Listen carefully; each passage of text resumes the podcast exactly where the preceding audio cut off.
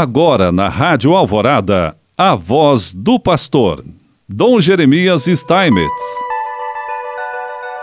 Prezado irmão, prezada irmã, mais uma vez nós aqui, estamos aqui e queremos te saudar com alegria.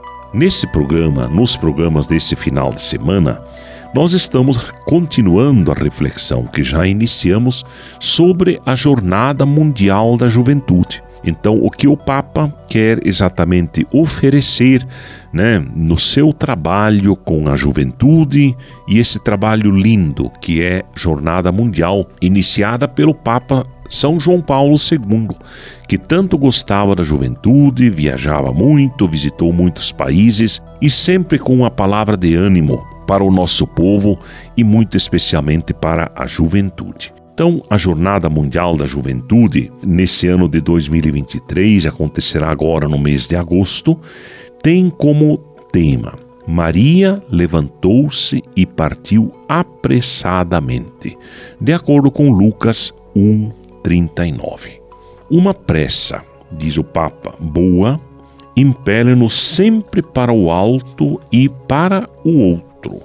Uma pressa boa impele-nos assim. Mas há também uma pressa não boa, como por exemplo, a pressa que nos leva a viver superficialmente, a tomar tudo levianamente, levianamente sem empenho nem atenção, sem nos envolvermos verdadeiramente no que fazemos, a pressa de que, quando vivemos, estudamos, trabalhamos, convivemos com os outros, sem colocarmos nisso a cabeça e menos ainda o coração pode acontecer nas relações interpessoais, na família, quando nunca ouvimos verdadeiramente os outros nem lhe dedicamos tempo.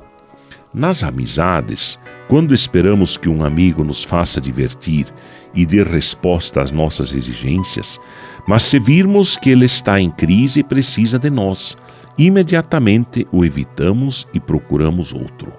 E mesmo nas relações afetivas entre noivos, poucos têm a paciência de se conhecerem e compreenderem a fundo. E a mesma atitude podemos tê-la na escola, no trabalho e noutras áreas da vida cotidiana. Ora, todas essas coisas vividas com pressa dificilmente darão fruto. Há o risco de permanecerem estéreis. Assim se lê no livro dos Provérbios. Os projetos do homem diligente têm êxito, mas quem se precipita cai certamente na ruína. Quando Maria finalmente chega à casa de Zacarias e Isabel, sucede um encontro maravilhoso. Isabel experimentou em si mesma uma intervenção prodigiosa de Deus que lhe deu um filho na velhice. Teria todas as razões para falar, primeiro de si mesma, mas não o fez toda propensa a acolher a jovem prima e o fruto do seu ventre. Logo que houve a sua saudação, Isabel ficou cheia do Espírito Santo. Acontecem estas surpresas e irrupções do Espírito quando vivemos uma verdadeira hospitalidade, quando colocamos no centro o hóspede e não a nós próprios.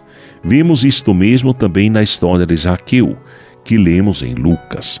Quando chegou àquele local, Jesus levantou os olhos e disse-lhe: Zaqueu, desce depressa, pois hoje tenho de ficar em tua casa. Ele desceu imediatamente e acolheu Jesus, cheio de alegria. Já aconteceu a muitos de nós que inesperadamente Jesus vem ao nosso encontro. Nele pela primeira vez, experimentamos uma proximidade, um respeito, uma ausência de preconceitos e condenações, um olhar de misericórdia que nunca tínhamos encontrado nos outros.